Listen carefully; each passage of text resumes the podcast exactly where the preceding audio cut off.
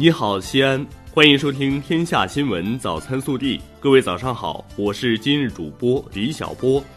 今天是二零二零年二月三号，星期一，农历正月初十。首先来看今日要闻。经中央军委习近平批准，军队抽组一千四百名医护人员，于二月三号起承担武汉火神山新型冠状病毒感染肺炎专科医院医疗救治任务。本地新闻：二月二号上午，省委常委、市委书记、市疫情防控指挥部指挥长王浩到鄠邑区、高新区检查防疫物资生产和交通查控情况，走访慰问外资企业。二月二号，市长、市疫情防控指挥部指挥长李明远赴临潼区、高陵区检查督导疫情防控工作。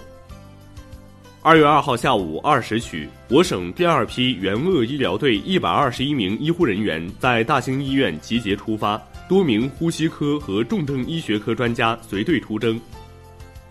二月二号，我省召开新型冠状病毒感染的肺炎疫情防控工作情况第四场新闻发布会。我省当前防控形势依然严峻复杂，处于防控关键期，疫情仍处于流行上升期。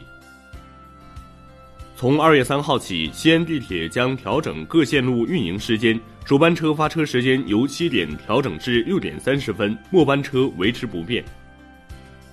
二零二零年二月三号至二月九号，我市暂不执行工作日机动车尾号限行措施。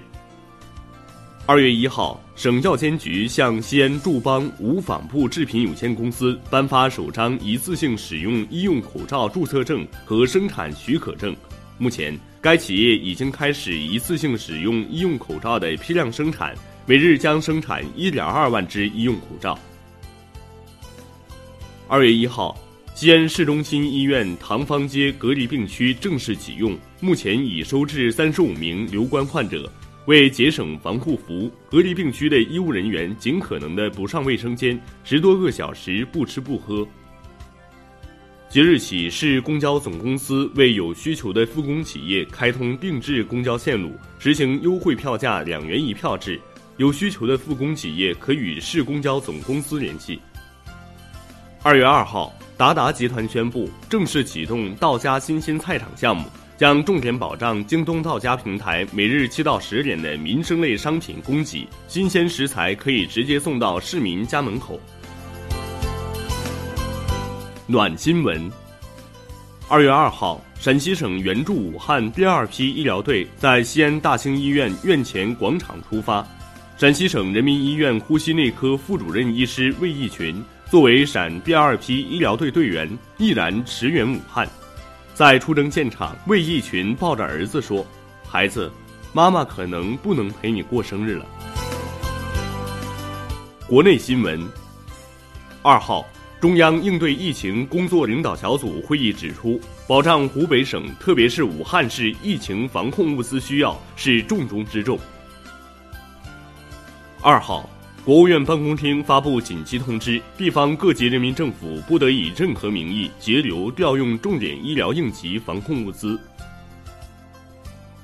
二月一号零至二十四时，三十一个省、自治区、直辖市和新疆生产建设兵团报告新增确诊病例两千五百九十例，累计确诊病例一万四千三百八十例。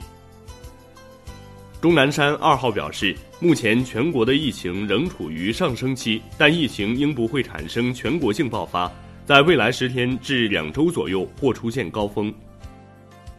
针对近日在确诊患者粪便中检测到新型冠状病毒，二号国家卫生健康委发布回应，这说明病毒可以在消化道存在，但是否通过粪口传播需要进一步证实。二号，武汉火神山医院举行交付仪式，标志着火神山医院正式交付人民军队医务工作者。据交通运输部。经国务院同意，将二零二零年春节假期收费公路免收小型客车通行费截止时间延长至二零二零年二月八号二十四时。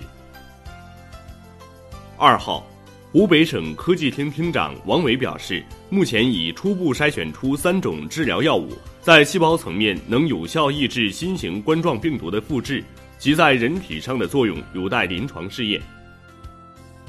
二号下午，武汉金银潭医院有三十七名确诊新型冠状病毒肺炎患者出院，是迄今为止该院出院人数最多的一天。本次出院年纪最大患者已八十八岁。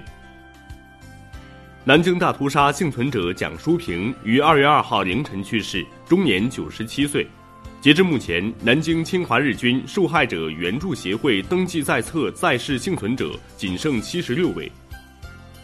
据中国地震台网，二月三号零时五分，在四川成都市青白江区发生五点一级地震，震源深度二十一千米，